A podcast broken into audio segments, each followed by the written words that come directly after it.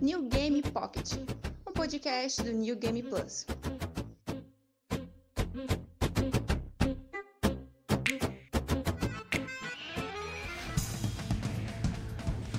Que abriu um cachorro quente que faz aquele gigantão, assim, que bota vina e bota batata palha e eles fazem um negócio lá com batata palha e bacon. Meu Deus, é muito bom. não, mas ó, vou falar pra vocês, esse negócio do hot dog é curioso, porque é, dizem que, né, paulistano com a pizza é meio, meio tradicional, de não colocar, pi, eh, não colocar ketchup, né? Mas no hot dog eu vou falar pra vocês, eu sou completamente liberal. Hot dog pode botar purê, batata palha, tem gente que bota até purê de mandioca no meio. Danoninho, bota um pedaço de bife. mas o mas o dogão de metrô, dogão de metrô de São Paulo é um, é um patrimônio cultural, né? Nossa, o dogão de metrô é realmente tem milho, milho também. Eu tava tentando lembrar aqui. Não, e, e criou e criou-se ainda a modalidade que eles Nossa, pegam mas milho gente, milho aqui no, em Curitiba é super tradicional. Não, mas o, o podrão do, do São Paulo é que tem milho. Você encontra, sal, você encontra salsicha, não é que você come a salsicha, você encontra a salsicha no meio. Porque a pessoa faz um saco plástico, eu não tô brincando, Vida. é um saco plástico, é um coloca saco. o pão embaixo, e daí a salsicha, e daí a purê de batata, catupiry, queijo cheddar, é, Nossa, coloca milho, ervilha, calabresa, bacon, presunto. E tipo, é um, é um bolo, né? Você vai comendo assim, você vai descobrindo os ingredientes. Não, muito, muito bom. Tem um aqui em Curitiba, assim, que é quase a mesma coisa, só que ele é bem. Ele é prensadão, assim, ele é prensado. Mas assim, é num pão de 30 centímetros, quatro vina e um monte de coisa. É você Porra. comer aquilo, alguns. Tem que assim, ser aquela prensa do Exterminador é, do Futuro. Né? Do primeiro. Mas é por aí, é por aí. É grande mesmo, porque ele, é, ele já chama né, o tamanho exagerado. Tanto que logo abaixo né, tem esse prensadão, Sim. né, que é famoso aqui. E poucas quadras abaixo tem a pizza exagerada que é sem pedaços. Caramba! É enorme a pizza. É enorme. Eu acho que, é a, se eu não me engano, entrou. É, é a maior do Brasil. Se eu não me engano, essa aí. É tipo um recheio Inclusive. com cobertura de massa, né? Mas é. Gente, vou, vou só fazer a abertura pra gente continuar a conversa. É claro, abertura, lógico. Galera, isso que vocês ouviram foi a nossa conversa inicial. Acho que a gente já cantou a bola de qual que vai ser o assunto do podcast.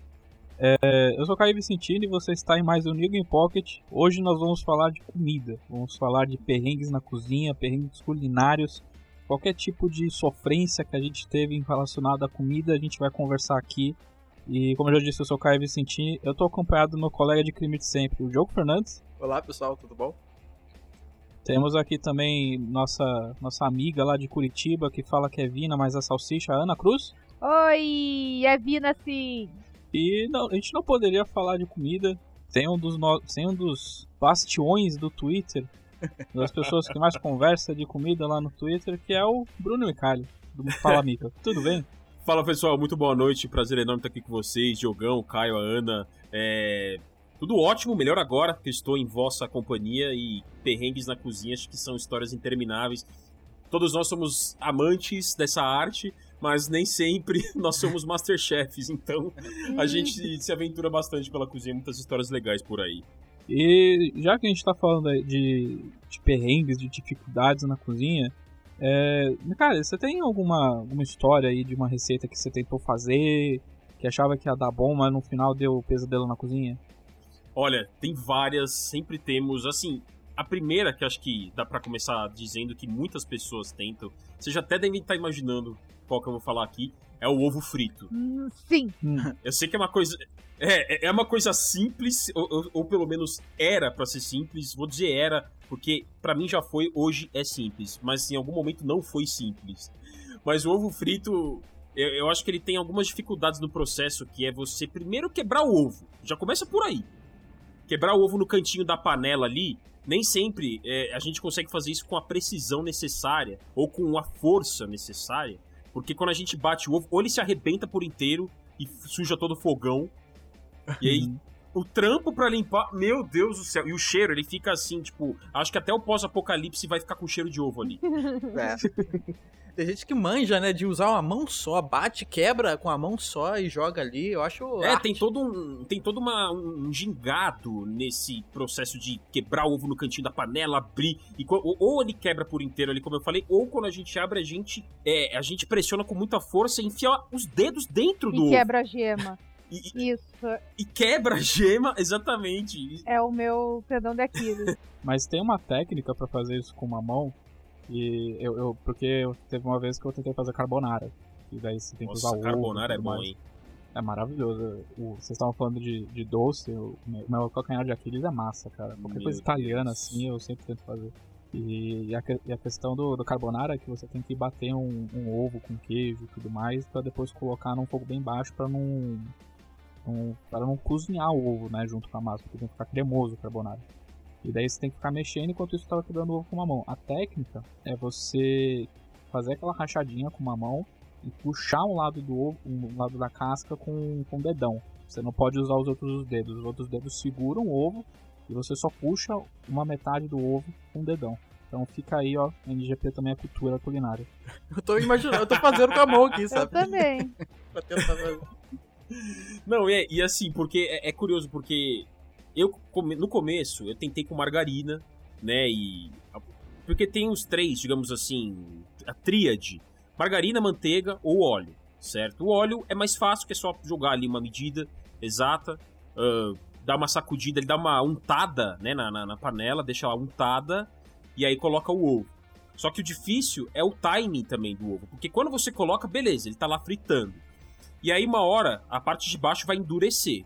Nesse momento você pode trocar de lado, né? Que é aquela, ui, aquela levantadinha que a gente faz estilosamente com a espátula, quando a gente pega e joga o ovo assim pro alto e muitas vezes, assim, 80% das vezes dá errado. Estoura, estoura, estoura gema. Estoura, porque ou, ou, bate no canto da espátula, ou assim, ou cai para fora, né? Só é, cai para fora da panela, eu quero dizer. Então, assim, tem toda essa questão do timing. E o sal também tem que ter uma medida muito certa. Aí eu vou no olhômetro também, é, mas depois que você pega o timing, acho que ovo é mais uma questão de o tempo certo das coisas do que qualquer outra coisa. E o jeito na hora de quebrar o ovo, né? Sim, o, a, a, ideia do ovo, ele. Você tem que fritar direito, porque tem hora que ele estoura, né? É. Ele, dependendo da quantidade de manteiga, o óleo que você coloca ali, ele dá aquele, aquela explosão. Se você estiver fritando ali sem sem proteção, né? Uma parede na frente, você vai coberto ali daquele. Vai queimar, vai se queimar. Exatamente, exatamente. É muito fácil. Deixa eu fazer uma pergunta para vocês, para ver se é só eu ou, né, ou também vocês já fizeram. Vai lá, tenta fritar um ovo, não dá certo. Você deixa no pratinho, você não vai jogar fora, porque desperdiçar é um crime. Teve um dia que eu tentei fritar o terceiro ovo, eu me irritei tudo, taquei no meio e fiz um ovo. É, gente, eu fiz, eu fiz ovo mexido, vocês querem? Nossa, já, já aconteceu, nossa, muitas vezes. Essa é uma ótima colocação mesmo, porque como o ovo frito deu errado, a gente tem duas opções. Ou ele pode virar um omelete, né, que porque, ele, porque passou muito do ponto, né, aí já não tem a, a graça da gema ali, estourando, explodindo em cima do arroz, espalhando aquele caldo maravilhoso por cima. Então, se isso não acontece, beleza, já vai pro omelete, que aí o omelete, o, o a gema também é uhum. é frita, né? Ela, ela, ela não ela fica cozida, então ela fica dura. Aí vai pro ovo mexido, que é quando se, tudo se despedaça, né? O, mas qual que é a diferença? E daí eu vou perguntar pros bacharéis aqui, né? Qual que é a diferença de um ovo mexido para um omelete? Ó, oh, deixa a Ana, a Ana falar primeiro, já que a Ana trouxe aí o ovo mexido. Então, vai lá, Ana. eu acredito assim que é mais. É, por exemplo, o ovo mexido tem os pedaços, ele é mais soltinho.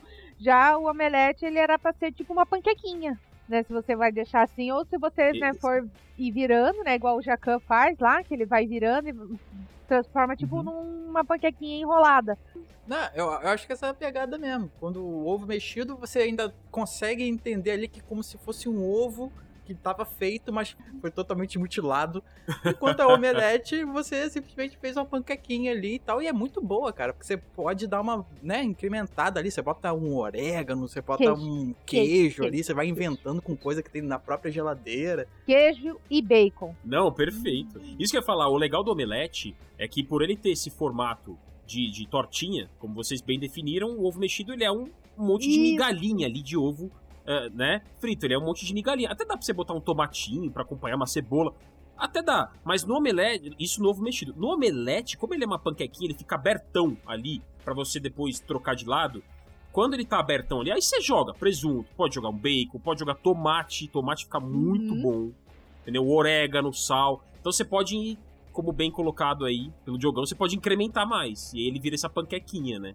Então o omelete é essa coisa mais rechonchuda, né? Mais substanciosa, assim, da gente comer, né?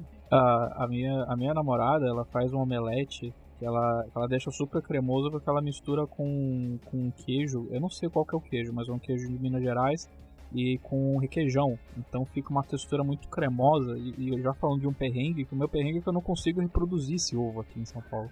Acho que é um queijo local que tem um gosto muito específico que eu não sei qual que é. E ela não me fala porque ela não quer, tipo, revelar a receita.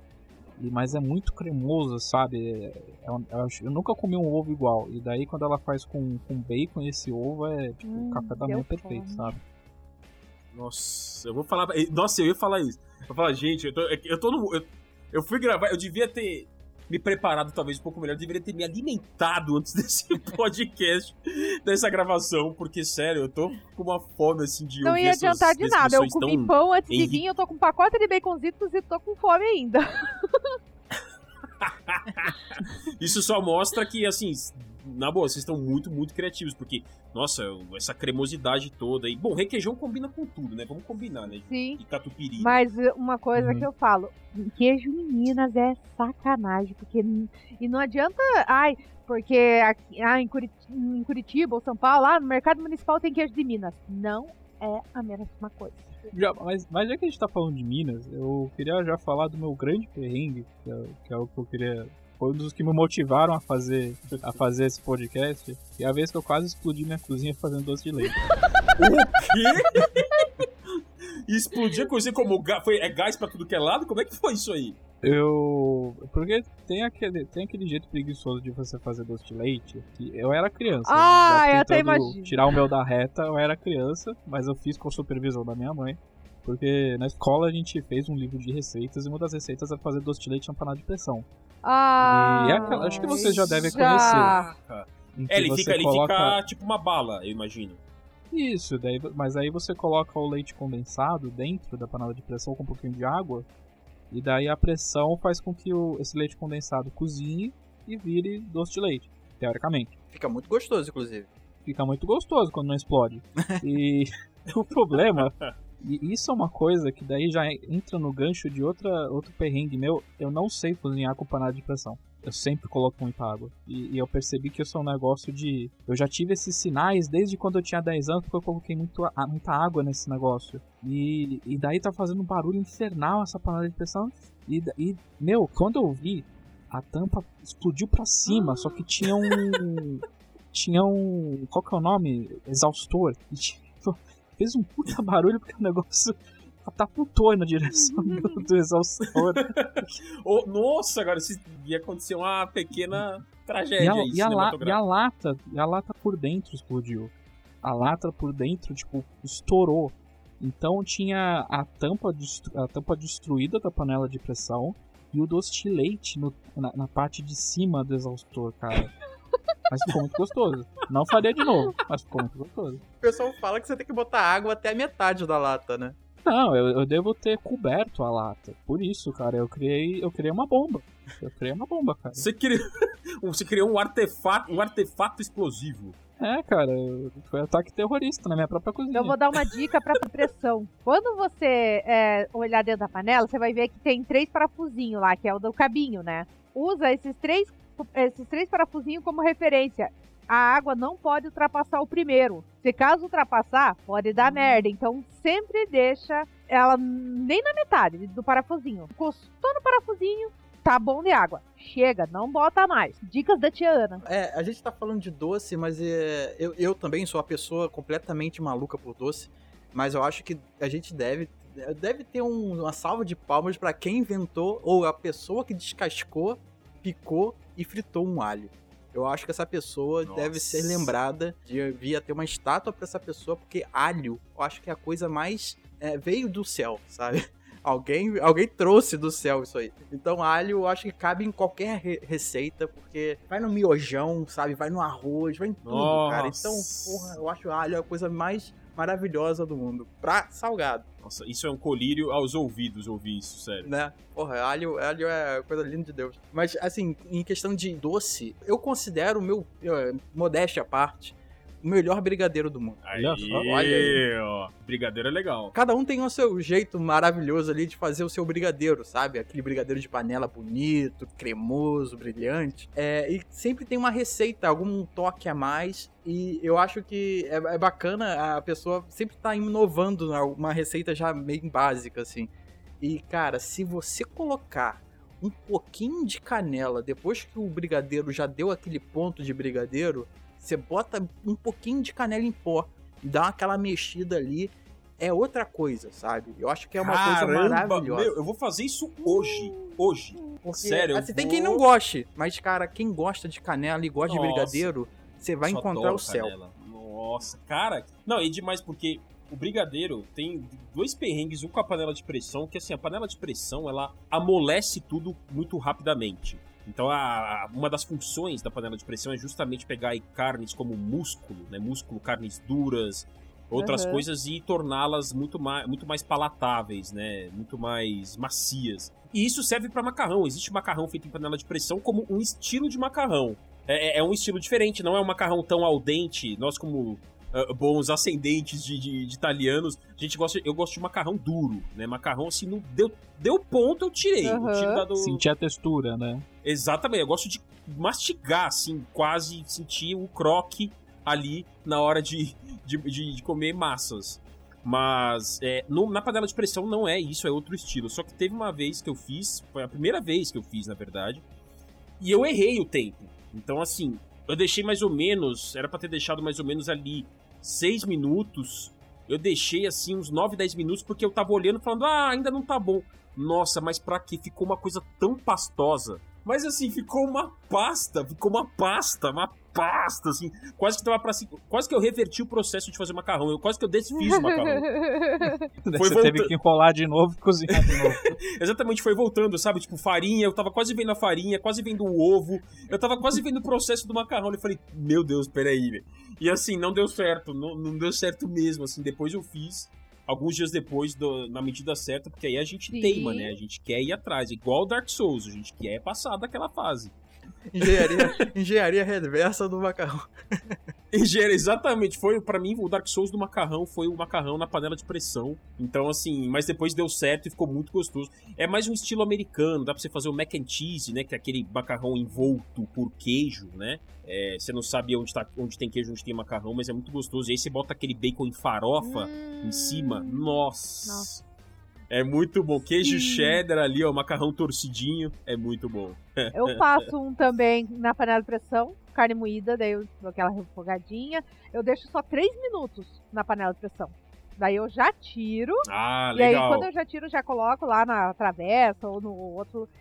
É, a panela de pressão é exatamente isso. Tipo, passou um minuto, foi comprometido Então, o projeto. a única coisa né? que, ó, você pode deixar o tempo que for e não estraga, pelo contrário, só melhora, é costela. Costela pode de Ah, deixa costela, ali, bem- faz na panela, bota uns aipim pra ficar bem bom, assim. Bem colocado. A costela deixa e vai embora, é isso mesmo. Mas vocês preferem fazer a costela assa- é, nessa panela de pressão ou fazer na churrasqueira mesmo? Porque eu tenho uma preferência por churrasqueira. Qual- Qualquer carne, assim, que se tiver uma opção de fazer na churrasqueira, eu sempre acho que a melhor versão é do churrasqueira. Eu amo costela de churrasco. O problema é que eu nunca acordo seis da manhã pra colocar a costela lá pra comer duas da tarde. Nunca. É, são processos bem diferentes. Assim, eu acho que eu também, como o Caião colocou, eu, sem dúvida, acho que o sabor de churrasqueira, sa- sabor de carnes feitas numa churrasqueira, acho que isso é insubstituível, né? Então, por exemplo, eu moro em apartamento, aqui tem que rolar uma coisa mais caseira, mais refogada, digamos assim, é, num processo mais tradicional. Agora, é, até tem a churrasqueirinha americana aqui e tal, mas mesmo na churrasqueira americana, nunca é igual a colocar na churrasqueirona mesmo, na brasa tradicional. Eu acho que esse sabor que a brasa provoca, né, o carvãozão ali, eu acho que o sabor fica melhor na churrasqueira. Mas talvez a textura na panela de pressão é uma coisa mágica, Sim. assim. Então acho que eu fico a textura com um e o sabor com o outro. é mais ou menos por aí. Se pudesse juntar as duas, nossa, Nossa, aí sim, seria o melhor dos dois mundos. sim. De fato. Eu, eu, queria, eu queria perguntar pra vocês agora. é, na verdade, Diogo, você falou sobre o perrengue?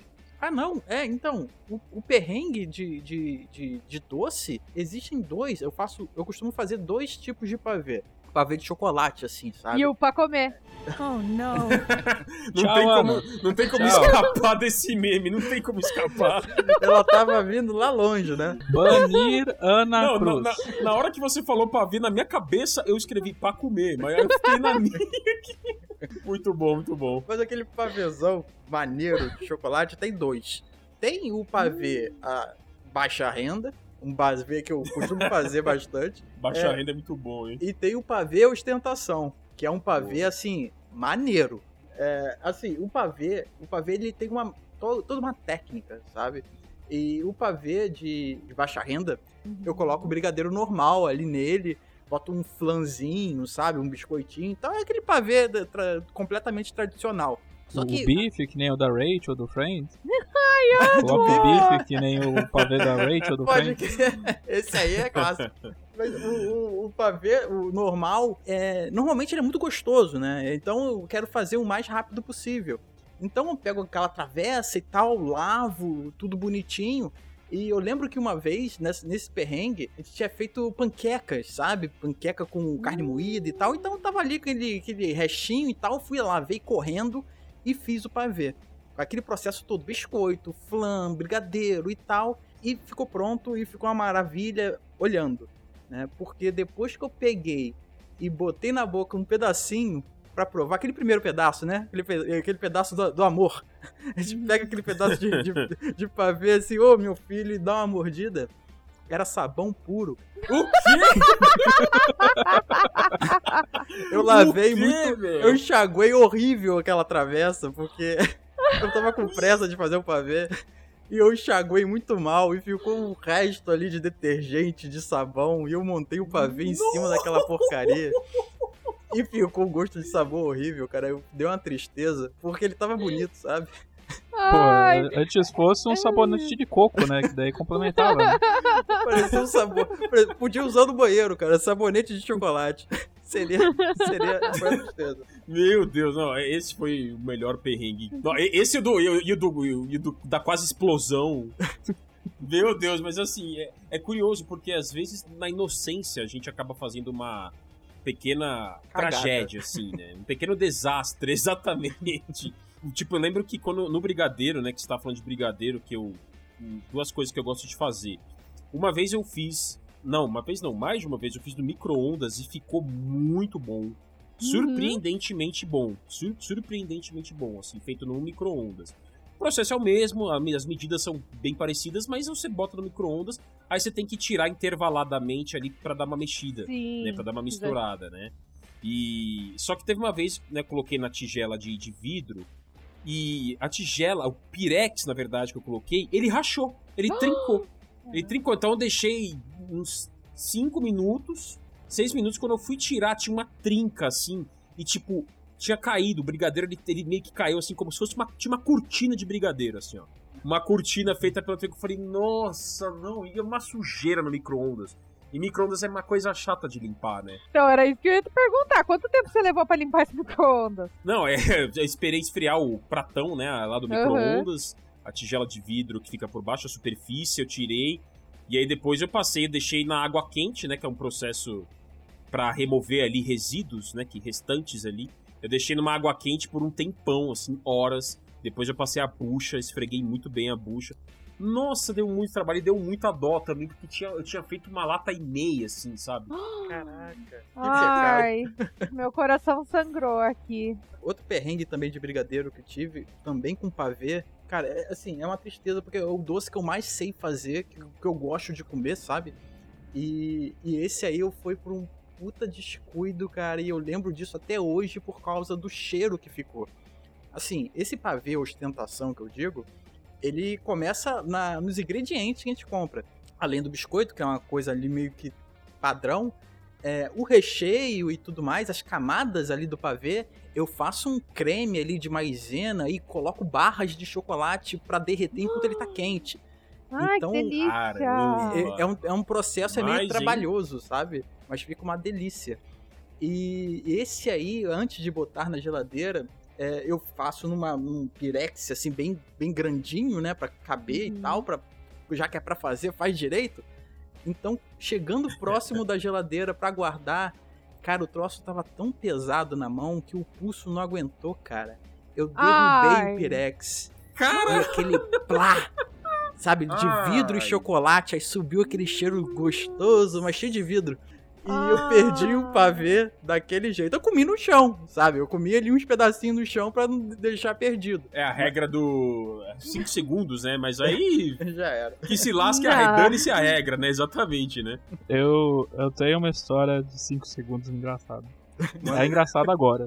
É, é engraçado agora porque eu sobrevivi. É, eu gosto muito de fazer um sanduíche que é com. Eu faço um picadinho com molho de tomate e batata. Que co- cozinha no. É tipo um picadinho que a gente conhece, assim, Nossa, só que ao invés, delícia. só que ao invés daquele de creme de leite no estrogonofe, eu faço com molho de tomate. Ah, E daí eu gosto muito de colocar no pão francês e tudo mais, fazer um sanduíche, eu gosto de colocar uma pimentinha. Só que eu derrubei o, o frasco do tabasco no chão. E daí eu pensei, Nossa. porra, é novo esse frasco, caralho, cara. E, e tabasco é caro, né? Ba- e, Nossa. e ele espatifou assim ou só deu aquela. Espatifou assim, mas, Espatifou, já mas, era. Mas eis que, eis que a metade de baixo tava quase intacta assim, né?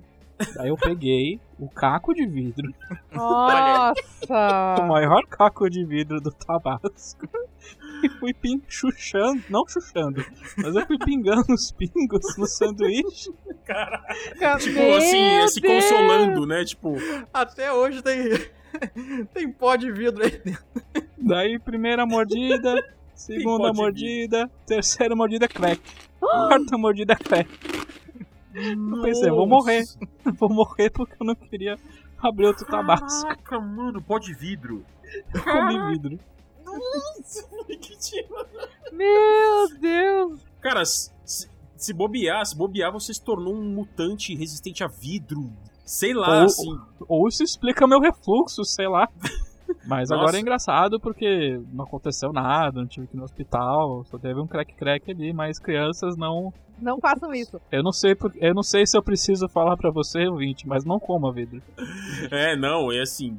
Pó de vidro, deve. Nossa senhora, dá até aflição só de pensar. Ainda Aham. bem que você tá aqui. Mas, mas já que a gente tá aqui, Vivo. Eu também comi, eu, eu também numa aposta, eu, eu preciso deixar claro que foi numa aposta. É, eu comi sabonete.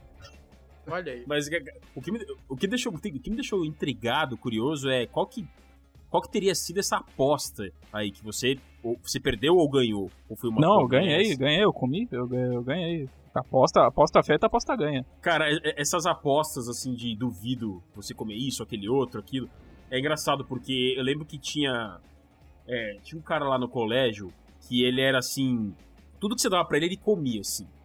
Realmente não havia um filtro ali. E já era colegial, hein? Já era colegial isso. Eu lembro uma vez que teve uma coxinha, que a gente tava assim numa roda, todo mundo. E aí a coxinha de alguém caiu no chão. E assim, foi. sa- Sabe aquela coisa muito rápida? Quando acontece tudo muito rápido, porque a coxinha caiu e alguém pisou depois, mas sem querer. Nossa. Essa pessoa pisou. Sabe, a- sabe quando, tá, quando as pecinhas se encaixam? Não, não! Tipo. Tipo, as pecinhas se encaixam assim, tipo, blau, blau, sabe? Assim, tipo, o headshot aconteceu na hora certa ali, que foi o pisão que a coxinha tomou. Pois eis que chegaram pra ele. Aí chegaram, né? O nome dele Leandro. Chegaram assim e falaram: Leandro, a gente duvida que você coma essa coisa. Claro que falaram, não foi nenhum bullying, nada. Foi uma coisa assim: olha, pisaram na coxinha, velho. Pois ele colocou na boca, assim, de imediato, assim. E, tipo, eu vi gente correndo dele, assim, ah! Correndo do cara, assim, tipo, parecendo que ele, que ele era, assim, que ele ia pisotear, assim, na cidade, assim, sabe, sei lá, que era um Godzilla, alguma coisa assim. E eu, e eu falei assim, meu Deus, o que, que foi isso? E, e ele comeu, assim, ele colocou, ele comeu. Sei lá, a coxinha tava com uma aparência tão boa, eu não, não culpo ninguém, não. Talvez eu poderia ter comido também, sei lá. Ah, Não Sei sei lá, jeito uma coxinha, cara, nem pisada. E foi muito rápido. Entre a coxinha cair e a pessoa. Porque a pessoa que tava vindo, ela tava vindo de outro, né? De, não estava ali com a gente conversando. Ela tava vindo de outro lugar. E vocês pegam o time, a coxinha caiu e ela pisou, assim. A pessoa pisou em cima, Dói o coração. sabe? Foi, foi muito rápido tudo assim, mas é, é doideira, né? O que a gente não faz quando a gente é moleque, né? Faz muita merda. Ah, desafio de pimenta, sabe? Ah, duvido você comer pimenta. Nossa, Nossa. vários. Direto. Vários. Não, o meu só Nossa. foi a mostarda mesmo. Mas, mas de coxinha, a Ana que manja de coxinha. Ela faz uma coxinha da hora. sim. E faço Sério, uma coxinha sério? muito boa. E muito Nossa, fácil. eu adoro, eu adoro coxinha. Eu de amo. verdade. Vou fazer no sábado, inclusive. Coxinha é um, é um patrimônio brasileiro. Porque assim, o bom da, o bom da coxinha é que acho que não tem talvez muito espaço para improviso, né? Massa, frango. Então dá pra você colocar um frango incrementado ali, né? Uma coisa diferente. Dá pra se aventurar talvez um pouco ali, mas a, a coxinha, ela é unânime, né? Sim. Ela é imputável, assim, né? E uma coisa eu falo, quando vocês vierem pra Curitiba, tem um lugar que eu, desculpa, eu vou fazer propaganda porque é a melhor coxinha que vocês vão comer na vida e depois me agradeçam. É Dois Corações. Vem pra Curitiba, procura uma Dois Corações e pede uma coxinha com catupiry. Depois me agradece. Nossa. Se não gostar, pode me mandar a conta que eu transfiro o dinheiro. Não, e, e- e- olha só que eu vou. Eu quero muito experimentar, porque quando. As vezes em que eu fui aí pra Curitiba, eu fui na, no. Eu tive um pequeno perrengue, digamos assim, que foi de não calcular o famoso olho maior que a barriga, né? Quem nunca? Porque paulistano em Curitiba é assim o paraíso, é tudo barato pra comer. Gente, é muito barato. Tipo, caramba, eu falo, eu, eu dá vontade de pegar um avião, vir aqui, ficar o dia inteiro comendo e voltar. Porque é muito barato, rodízio. Sei lá, rodízio de carne com tudo, você gasta 40, 50 reais em Curitiba. Em São Paulo, se você gasta 90, 80 reais, está, é barato. Nossa, 80 reais, onde você foi? É tipo, você fica impressionado. Não, Tipo- 40 reais é o estacionamento, depende do lugar. Exata, exatamente, assim, eu lembro que eu fui, não, foi na última vez, inclusive, inclusive o De Martini pode atestar isso, a gente foi no, no Costelão, é, como é que era o nome? Água Verde, acho que era, Costelão Água Verde, se se eu não me engano, e depois eu fui no Madalosso, Uhum. O Mas famoso Madalosso que tem em Curitiba, né, que é o rodízio de massas. melhor polenta. Então, é a pole... é- é- é esse, esse aqui é o lance. O Madalosso, quando você senta pra comer, eles trazem muitas, é, muitas guarnições. Uhum. Muitas. Então, então, assim, você senta, não começou o rodízio ainda. Você senta, blá, blá, blá, blá, blá, já vem uma metralhada de coisa que eles botam na mesa. Polenta, o frango, é, uma berinjela, o pão, o não sei o quê. E aí, tipo, tem aquele frango com, com alho, que é maravilhoso, aquela asa do frango. Nossa senhora aquele alho, aquele alho frito, assim, que vem o alho frito em cima do frango, assim, sabe? Douradinho, né? Nossa. Douradinho, meu Deus, E não é salgadinho, seco. assim, E aquele- não é seco. Exatamente, não é, se- exa não é, não é, é maravilhoso. Eu sei que eu comi uma tigela, assim, tava com muita fome. E quando começou a chegar a massa, eu já tava cheio. Eu falei, nossa, eu tô satisfeito, eu não aguento mais, eu não aguento mais nada. Acho que essa é a maior É tristeza do rodízio, né, gente? Que você come e assim, desesperadamente, e quando você bota o pé pra fora, você. Opa, eu acho que cabe tudo de novo. Ai, agora que né, andei um pouco, já fiz um exercício, a comida tava show, acho que vale um round 2 agora. Mas é, eu, eu tava até conversando com a Ana e com o Diogo que eu tinha um colega do, do judô, a gente tinha o costume de, de comer em rodízio em final de ano. E cara, era impressionante. Ele não comia devagar, mas ele não parava de comer. É, Quando se, se a gente ia num rodízio a uma da tarde e ia embora às oito, da uma às oito ele tava comendo, cara. Ele tinha a paz de espírito de um monge, mas ele não parava de comer. Caraca! Ele, Ele, ele, ele ritmo, comia. cara. Eu não entendi nesse começo, ele comia devagar ou rápido? Não, ele comia devagar, mas ele não parava de Ah, comer. tá, não tinha devagar e sempre, né? Assim. Não é que tipo, nossa, vou encher o cu de comida por uma hora, parar por duas horas e voltar a comer. Ele não parava de comer. E, e, cara, era assustador. Você achava que ele ia explodir, mas ele, ele não era gordo. Ele tinha, sei lá, o metabolismo de um foguete, sabe? Que, que- que gasta energia conforme vai consumindo. Ele não parava de comer. Tinha uma fornalha dentro da Era barriga. uma fornalha, cara. Caraca, não, e tipo, tem gente que é.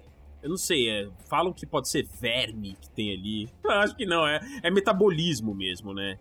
Sim. Porque eu também já acima dos três dígitos há um tempinho, especialmente agora na quarentena. Ah, sim. Mas, nossa, rodízio. Eu não tenho esse dom, gostaria de ter, mas eu não tenho essa dádiva de comer devagar. Quando eu tô com fome, é, é mais forte que eu. E eles fazem de propósito, né? No rodízio, tipo, começa devagar, aparece uma picanha, aparece um cupim. E daí quando você vê, cara, você tá com umas seis opções de carne e você já não fica. Você já tá satisfeito na primeira uma hora. É, Eles fazem- exatamente. Eles vão te empanzinar, assim, e, e pra daí você não dar gasto, né? E eu acho que é aí, é aí que vem a sabedoria do meu amigo. É aí que vem a sabedoria. Ele, Ele vai come comer- uma ele- coisa ele- por vez. Ele quebra o sistema, né? Ele quebra o sistema, cara. A Ele é vou- revolucionário, cara. Vou ensinar um cheat aqui, uma, uma trapaça, o Game Shark, pra, pra rodízio. Que é, em vez de você comer e tá bebendo lá sua Coca-Cola, não, nada contra a Coca-Cola, ótima. É, eu sempre tomo também. Mas sempre, se possível, pede um suco de abacaxi. Assim, você toma um suco de abacaxi Hum, e parece que passa uma, uma- um rodo, sabe? Ele bota a comida em algum outro lugar na tua alma e você consegue comer um pouquinho mais. Olha, ótima pedida, hein? Siga as dicas do Diogo e depois procura um cirurgião bariátrico. É, eu acho que talvez ah, sucos, bebidas ácidas de modo geral, né? Aham. Porque ela, ela dá uma quebrada. Acho que suco de limão talvez funcione legal também pra dar uma quebrada. Né? O suco de abacaxi, como você mencionou. Suco cítrico, né? Pitanga, se tiver acerola. É, coisas que sejam ácidas, é, suco, frutas que tenham acidez, elas ajudam a deixar realmente, elas já vão meio que queimando ali, já ajuda a digestão a acelerar, né? Por isso que, por isso que dá pra aguentar um, uma, dar uma sobrevida em rodízios tomando suco. Eu também evito refrigerante, apesar de ser delicioso tomar acompanhar tudo com uma Coca-Cola. O fato é que o gás, toda a composição do refrigerante enche mais, né, gente? Sim. Incha mais. né? E, e é do padrão do, do, do camarada lá, ele passa em frente à sua mesa, pega a sua lata que né, tá meio cheia, ali, o copo tá meio cheio, ele dá aquela enchida até a borda pra poder.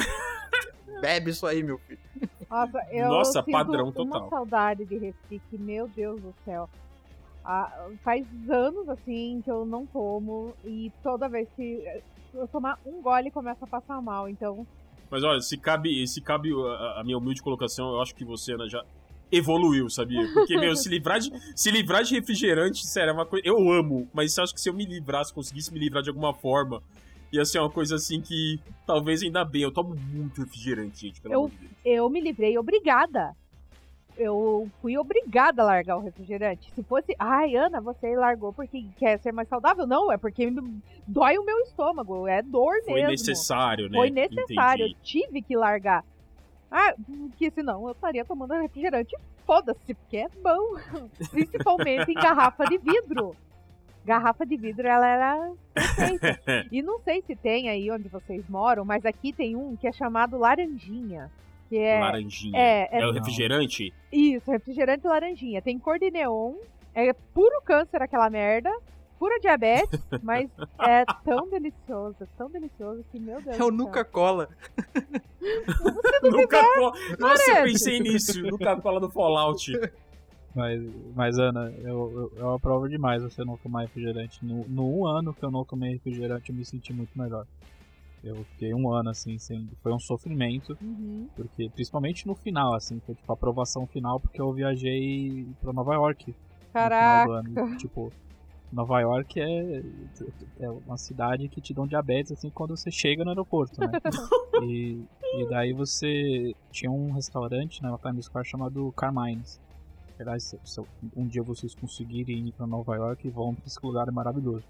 E, e eu, cara, eu tenho um fraco absurdo por refrigerante di- direto da máquina, naquelas mangueiras, sabe? Nossa, eu também, velho. E daí eu comi no balcão e era aquele, aquele, aquelas Coca-Colas que você vê direto na, na mangueirinha, que é maravilhoso porque essas Coca-Colas você faz. é, eles têm que fazer. Eles têm que fazer a mistura dos ingredientes. E é por isso que também, por exemplo, refrigerante de cinema eu acho mais gostoso porque é mais doce, porque eles sempre exageram no açúcar. Então, sabe, foi, foi uma aprovação, assim, não tomar refrigerante. Fica, fica, fica outra dica. Eu sempre achei refrigerante de cinema mais gostoso que o de lata. Nossa, mas refrigerante de, de- desses, dessas duas modalidades, né? De máquina e de mangueira. Na verdade, são, É a São mesma a coisa, mesma- né? são a mesma coisa, exatamente, só muda a maneira como você pega o refrigerante, né? Como Uhum. ele é colocado no copo, mas e- em essência são iguais. Agora, o de máquina, eu adoro também, porque ele é um pouquinho. Eu tenho a impressão de que ele é um pouquinho mais leve. Talvez tenha um, tenha um gás ali um pouco mais Sim. controlado. E, e, e lá nos Estados Unidos, como você bem colocou, eles não é sem miséria, né? Eles botam assim, não tem aquela coisa de opa, deixa a comida cair um pouquinho aí, que, que às vezes tem em alguns restaurantes aqui do Brasil que a gente sabe que é assim, né? Os garçons É. dão uma segurada, né? Espera pra botar comida, deixa a comida cair, pra ele não aguentar tanto. Mas lá nos Estados Unidos, meu amigo, é full time. É não para, é frenético assim, né? Sim, sim. Até porque tem muita coisa que é a granel, né? Tipo, vai servindo sem parar. Tipo, você paga um preço. A granel, exatamente. é, comida de cinema, assim, a pipoca do cinema, cara, eu não consigo reproduzir a mesma pipoca do cinema em casa. Eu acho que é outra coisa, eles têm um lugar chamado pipoca de cinema e só sai de lá, sabe? Porque a, a- a manteiga que eles usam, a pipoca, cara, quando eu chego lá pra pedir pipoca, a menina Nossa. pergunta manteiga, eu falo nadando na manteiga. Eu quero que pegar e enfiar a mão dentro do, do- do- do- Eu quero que você me traga manteiga e um pouco de pipoca. Eu quero é, pipoca na manteiga. Aliás, eu quero manteiga na pipoca. Não, é pipoca na manteiga mesmo, tá certo. Pipoca na manteiga. Primeiro a manteiga, depois a pipoca, né? Cara, eu acho a coisa. Eu vou no cinema e sempre tem que pedir a pipoca salgada, nadando na manteiga, porque eu sei que eu não vou ter outro lugar pra comer que não seja ali. Né? E, e, cara, eu já tentei reproduzir em casa, inclusive pego é, pipoca de, de é a mesma micro-ondas e coisa. depois eu derreto uma manteiga toda maluca lá e fica uma porcaria, um troço nojento, eu nem, nem- acaba sobrando. Mas aquela pipoca da- da- do, do cinema, eu acho que é, é maravilhosa. Nossa, é, nossa, isso me lembrou de um perrengue. De fazer per- perfeita essa colocação, porque é, especialmente lá no Cinemark, a pipoca vem. A manteiga da pipoca é maravilhosa, vem aquela coisa líquida, né? Sim. escorrendo, assim. E tipo, aí eu fui tentar reproduzir isso em casa. Falei, não, vou fazer em casa. Qual que era o correto? Né, o famoso como eu queria, como ficou. Né, o mundo dos sonhos, o que se tornou. Né, como era? Era simplesmente a manteiga, não tem segredo. Se você esquentar o tempo certo, pode ser na panela ou no micro-ondas, ela fica líquida. Ela, né, Aham. sai do estado ali pastoso, né? E se torna um- uma coisa líquida, certo? E aí você simplesmente deposita por cima da pipoca, tá certo? Mas aí eu fui com a brilhante ideia de colocar a manteiga na pipoca e depois colocar a pipoca é, é, é, e depois estourar a pipoca na panela. Então, é, a manteiga ela não, ela não derreteu do jeito certo, ficou uma ficou uma, uma, uma textura, a pipoca ficou com uma textura grudenta, Caraca. grudenta. Sabe, tipo, não, não, não, não ficou legal assim, ficou com uma textura grudenta. Não teve aquele efeito é, manteiga líquida que a gente sente no cinema. Tipo, eu queria sentir o óleo escorrendo pra eu comer como na pipoca. Não deu esse efeito, ficou uma coisa assim grudenta. Por quê? Porque você não pode colocar a manteiga durante o processo de fazer a pipoca. Você tem que esquentar a manteiga à parte, derreteu, aí você vai lá e deposita por cima da pipoca depois de fazer a pipoca. São duas coisas separadas, entendeu? É, vi- virou a, a textura de uma pipoca doce, né? Que é toda grudenta. Eu adoro pipoca doce, mas se você coloca a mão assim, parece Homem-Aranha, porque sai a pipoca inteira na mão. Exatamente, exatamente. Fica uma coisa estranha, tipo, não, não ficou ruim necessariamente, mas não ficou do jeito que você. Sabe quando não fica do jeito que Expectativa e você quer? realidade. Tipo, você. Exatamente, você cria aquela expectativa, você imagina daquele jeito, mas. Ai, não- não é isso que eu queria, não é isso que eu queria. E aí eu fui depois pesquisar na internet e são dois processos separados, assim. Faz a manteiga, deixa ela ficar derretidinha, líquida, depois estoura a pipoca, aí você mistura as duas coisas. Mas, mas qualquer manteiga não tem nenhum processo além da. Pra, pra fazer uma semelhante àquela do, do Cinemark, por exemplo? Então, processo semelhante assim, não exatamente. O processo é derreter a manteiga, aí pode ser numa panela, como eu falei, ou no micro-ondas. Se for no micro-ondas, você pode pegar ali uma quantidade de 3 colheres de manteiga, vamos colocar assim, 3 colheres de Um sopa. pouco mais, vamos lá.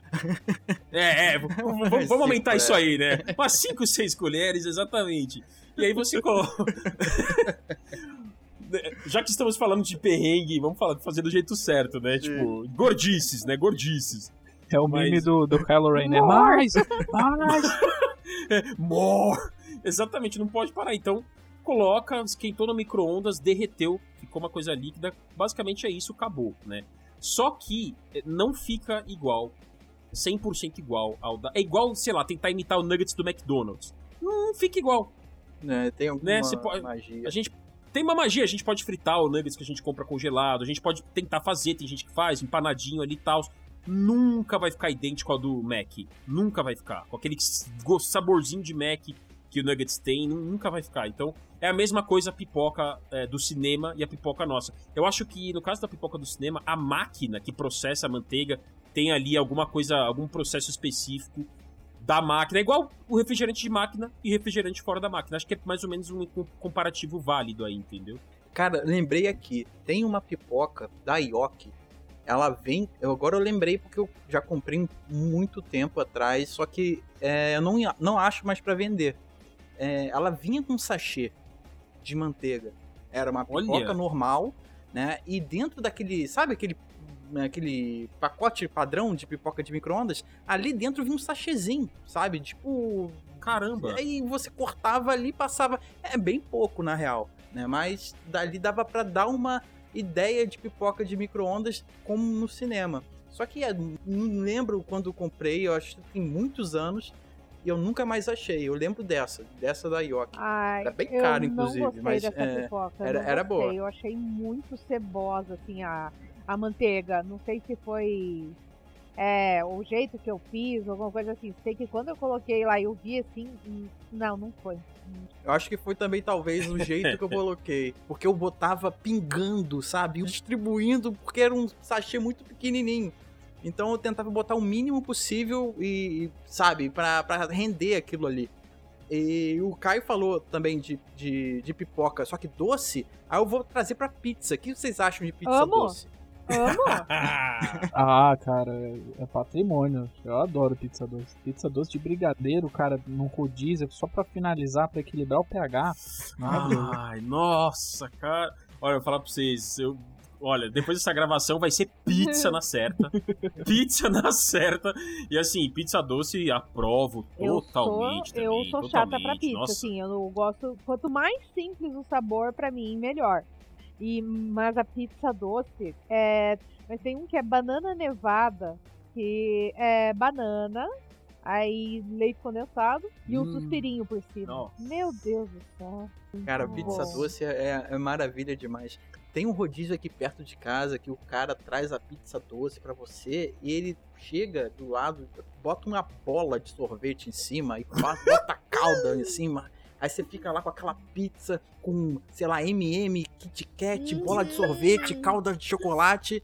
Uma, uma coisa eu falo, né? Tudo que tem chocolate é bom pra caralho. Tem sobremesa de chocolate com bacon. E é muito bom.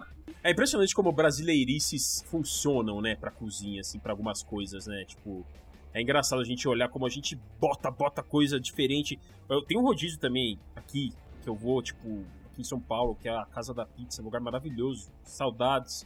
Depois da pandemia aí, quero muito retornar lá. A pizza doce deles, eles servem uma que é, é goiabada, que é Romeu, o famoso Romeu e Julieta, né? Uhum. E eles botam a goiabada derretida, não, não, não um pedaço, a goiabada derretida, assim, como se fosse uma geleia, com catupiry. Olha não, aí. vocês não têm ideia. Assim, eu como. Eu não sou tanto. Eu, eu gosto de doce, mas eu sou muito mais do salgado, assim, né? Aham. Mas eu adoro doce, claro, mas eu sou. Se tivesse que escolher salgado. Agora, essa pizza, é assim, a- o catupiry combina tanto, porque ele é uma derivação de Sim. queijo, né? Não deixa de ser, né? Ah. E ele combina tanto com a goiabada, é como se fosse o queijo com goiabada, só que é um catupiry com goiabada e tudo derretido, assim, com a massa bem fininha, assim, ó. Caraca, Meu amigo. essa agora bateu. Bateu. Então, Agora em pizza, eu vou falar um perrengue. Eu tava, eu tava sozinha em casa. Aí, beleza, eu, ah, tem uma pizzazinha aqui, dessas vagabundinhas mesmo de mercado, que você só compra e depois taca no, no forno, né? Só pra matar a vontade. Peguei a pizza, coloquei lá e fui jogar videogame. Me empolguei. E veio aquele cheirinho. Aquele cheirinho de, tipo, disco de freio, quando você começa a- fazer o carro cantar pneu e vem aquele cheiro de disco de freio. Aquele cheiro de algo deu errado. a pizza. Virou um disco de vinil a pizza. Nossa! Ficou tipo uma tábua assim. Não, eh, se eu colocasse numa vitrola é capaz de tocar alguma música. Tipo, Botei a pizza na vitrola começou a tocar Belchior. ah, nossa, eu, eu fiquei chateada. Mas eu queria conectar com a parte que vocês estavam falando de nuggets que não, que não consegue reproduzir que nem o do Mac. E eu queria. Eu conheço um canal de culinária, que é aquele Binding with Babish, não sei se vocês conhecem. Ele, ele faz várias receitas de filmes, de séries. E ele também tenta reproduzir versões de fast food na casa Ah, dele. eu já, eu já vi os vídeos deles. Eu não associei com o nome de primeira, mas agora que você descreveu, eu já vi. É Eles um- são muito é legais, né? É um carequinha com barba, né? Sim, E- exatamente.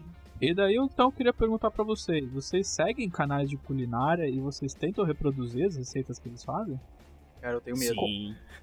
Por incrível que pareça, já fiz receita do Ana, é, Ana Maria Brog, eu acho que todo mundo conhece o Brog, que ele fez um pãozinho de queijo e deu certo. Eu fiz essa receita, deu super certo.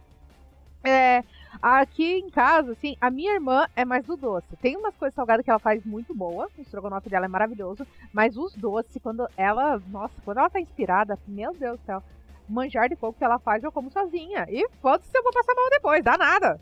A vida é curta, vambora. É maravilhoso. O meu é salgado. Tem vezes que eu acerto muito. Né? Por exemplo, a coxinha. Demorou muito pra eu acertar, porque umas explodiram, as outras não pareciam coxinha. Mas aí quando eu descobri a receita maravilhosa, super fácil, 15, 10 minutos, você não precisa lá blá, mexer lá feito um retardado. É 10 minutinhos e tá pronto. É. aham, Tá e você resolvido. recheia com o que você quiser. Recheia com frango, você pode fazer em bolinha de queijo, pode fazer enrolada divina. E, e é bom demais. E, a- e quando eu né, vou seguindo eh, já a coxinha do Brog, eu achei muito complicada, porque ele né, faz e mexe isso aqui, fica né, uma meia hora, 40 minutos mexendo. Eu achei um pouquinho complicado. Tentei fazer a pizza é, Pizza Hut, né, da maçapã. Não deu muito certo, mas vou tentar mais pra frente. Macarrão de panela de pressão. Vi de um canal também. Deu, deu certo. né. Aí, ó. Aí, ó. Tem um cara que eu sigo, né? Eu sigo, nossa, tem umas, tem umas contas bem legais aí. Bom, tem o Tudo Gostoso, que acho que é super mega Sempre. popular. Acho que muitas pessoas aí conhecem, né? O Tudo Gostoso. É um site bem popular de receitas. Já segui algumas lá e assim, não me lembro de ter passado perrengue especificamente com essas. Fiz já, inclusive, um mousse de maracujá. De uma receita que eu peguei no, no Tudo Gostoso e ficou muito bom, muito bom. Mas indo pro, indo pro um lado mais underground, assim, tem um cara chamado JB. Não sei se algum de vocês conhece. Conheço. Conheço. Conhece o Conheço. JB? Ah, que legal, que legal. Tipo, que ele. Não é bem assim de receita. Ele até dá uma outra receita, tá? Ele fala, ele dá uns pitacos assim, olha, isso pode ficar bom assim, assado. Mas o lance dele é ir a lugares assim, tipo, o famoso podrão, sabe? Ele vai em lugares mais underground, fora do mainstream, num lugares assim menos populares, né? Então, por exemplo, ele não é o cara que vai, você vai ver ele indo no Outback, é, sabe, lugares assim mais populares, ou no Madeiro, sei lá. Ele é o cara que vai em outros lugares mais assim underground, né? E, e- e ele descobre, traz isso no- no- nas redes sociais dele, principalmente no Instagram, que assim tem uma coisa melhor que a outra. E quando você vai nos lugares é realmente diferenciado, assim. É outra coisa, é outro patamar de, de comida, assim. É muito, ele tem um bom gosto, Uma é coisa. muito legal, assim. Já, Você já, já viu vi, lá, né, assim, Ana? E uma coisa que agora você, né, contando assim, é, ele é muito sincero. Se ele não gosta, ele, Ele- vai é. falar. Ele, tipo, que nem quando ele foi no restaurante do. Acho que foi do Fogaça, ele falou, eu não Foi, gostei tanto assim. Já no da Paola, ele falou que adorou o pão e a manteiga. E aí, quando ele fez a entrevista com ela, ele né, descobriu que era tudo artesanal. E ele é muito sincero. Foi no do Jacan também, ele falou que nem tudo era tão bom. Né, o petit gâteau realmente era bom, né? O tartar, tudo, mas tinha uma outra lá que ele falou que era muito sem graça e não valia o preço. Ele é aquele, aquela sinceridade, digamos. Cara, sinceridade exagerada, assim, até, né? Ele é muito sincero. Ele é muito. Nossa, ele traz. Eu acompanho, ele é muito legal, mas ele. Ele e o André Fogaça tem uma rixa aí por conta disso. Né? Eu já fui no, no restaurante do Fogaça, é muito bom. Eu gostei muito, assim. O lanche é muito gostoso. Né? Mas é. No Cão Velho, exatamente. Inclusive teve um evento lá no Cão Velho. não faz muito tempo. Foi antes do mundo ficar de Uhum. cabeça pra baixo, é claro. né? Foi no, no ano passado, no cão, fui no Cão Velho. Porque assim, o Fogaça ele tem dois. Tem um que é mais focado em lanche mesmo, então ele faz assim, lanche com carne de porco. Assim, muito bom, costela desfiada, sabe? E tem um outro restaurante cujo nome eu esqueci agora, que ele que é mais focado em pratos, assim, servir É o pratos, sol, né? é o sol. Isso, exatamente. Exatamente. Eu não fui nele, não fui no sol, mas no Cão Velho eu fui e eu gostei bastante, assim. Ele tava enveredado aí pra galera de carne, né? No sal grosso. Ele abriu um restaurante, não sei se ainda tá aberto por causa da pandemia, não lembro. Mas ele abriu aqui no Rio, no, no shopping. E, cara, quando ele passa mostrando os- as carnes, como elas estão, das sobremesas do restaurante, cara, dá vontade de, de, de morar lá. é, então, tipo, dá, dá vontade de. Meu, eu posso dormir aqui no cantinho? Me alimente com só pra- carne. Exatamente. Só pra experimentar todo o cardápio. refrigerador. refrigerador é muito bom. Só pra experimentar todas as carnes, então, é realmente são muitas desventuras. né? Os perrengues que às vezes a gente passa são dentro de casa e fora de casa também, muitas vezes, né? Deixa eu contar um perrengue que a gente passou, que eu e minha família passamos, assim. Lugar maravilhoso, Bombinhas, Santa Catarina. Não é longe, gente. Pode ir, porque é lugar, parece tela de proteção do Windows. É lindo, lindo. Água cristalina, peixinhos, pinguinzinhos, coisa mais linda. Fomos à noite, né, num restaurante que a gente queria comer, mas não queria fazer, né? Aí, beleza. A, a gente estranhou, porque tinha poucas pessoas dele. Não, é porque tá fechado. Então, beleza, tá fechando, né? Então, é normal. Aí foi a moça lá e falou assim: Ah, essa pizza é a baiana. Aí eu. É o meu cunhado. Ah, vai o quê? A mulher olhou pra ele. Só mostrou a pizza, assim, virou e mostrou a pizza pra ele. Tá bom. Caramba, sério? Ai, tipo, a mulher só virou assim. Daí ele tá. E nem. Nossa, e a gente entendeu por que que tava vazio. Era horrível o lugar, os bagulho tudo frio, é, sem gosto. A gente pagou barato, pelo É menos pizza. isso, mas. Serve pizza com ignorância. É. o sabor da E ainda mais em relação ao atendimento, meu Deus do céu, daí a gente entendeu. Nossa, na próxima, a gente vai naquele mais badalado, né, pra gente aprender. Um lugar que não pode ir em bombinhas. Não, mas, mas eu já fui num lugar badalado e que era tipo super badalado, era na- no litoral e tal. E, todo mundo falava, você tem que ir nesse lugar, você tem que ir nesse lugar, você tem que ir nesse lugar. E a gente. E você tinha só. funcionava com reserva, porque era alta temporada, então eles não aceitavam pessoas que só chegavam lá pra sentar. Então você tinha que pedir reserva no aplicativo e tudo mais. Caraca. E só que era muito desorganizado. Era desorganizado do tipo, a gente tinha uma reserva, a gente chegou meia hora antes. E daí eles deixaram os amigos ficarem. Tinha gente que tinha acabado de chegar com o carro assim, entrando e tal. E sem brincadeira, foi duas horas e meia Caraca. pra. E daí eles. E daí eles. A gente encheu tanto o saco deles que eles pegaram uma mesa e eles colocaram no meio do corredor. Era o meu corredor que tinha um monte de garçom, tinha um monte de pessoa entrando e saindo, era perto do banheiro, então tipo, era uma bosta. E daí a gente encheu de novo, falando, não, a gente reserva pra sentar mesa de verdade, não nesse puxadinho que vocês fizeram, né, pô. E era, era, era, e era, e era caro. E era caro o lugar. E daí a gente finalmente sentou a bunda num lugar decente e tal. E era, era ruim. e eu perdi tipo 3 horas da minha vida pra comer um, um milanesa borrachudo. Ai, que horrível. É triste, né? Quando você tá com uma expectativa de comida e a comida te desaponta, você fica triste. Não, mas, mas, mas é uma questão. É um mito de coisa, sabe? Às vezes a comida pode não ser tão boa, mas você é tão bem tratado, o ambiente é tão legal que é, é, tipo, de maneira inconsciente a comida fica mais gostosa pra você. Mas quando você é maltratado, quando o lugar tipo, te faz de trouxa o tempo todo, e sabe, é impossível. P- pode vir o Jacan vir na- massagear suas costas enquanto você come o melhor prato que ele já fez. Vai ser uma bosta porque Uhum. suas expectativas já foram estragadas, sabe? Não, e- e isso, isso é muito real. Tipo, quando a gente gosta de um lugar, é, a gente verdadeiramente quer voltar lá, seja por um bom atendimento. Porque assim, isso acontece muito. Às vezes a gente vai num lugar que a comida é fantástica, fantástica, né? É, mas se o atendimento for ruim, for péssimo, eles forem ríspidos de, por algum motivo, pode ver, a gente. é- exato, acabou. Acabou. A gente fala, olha, não, tenho Você não vontade de volta. voltar aqui, sabe? Não volta.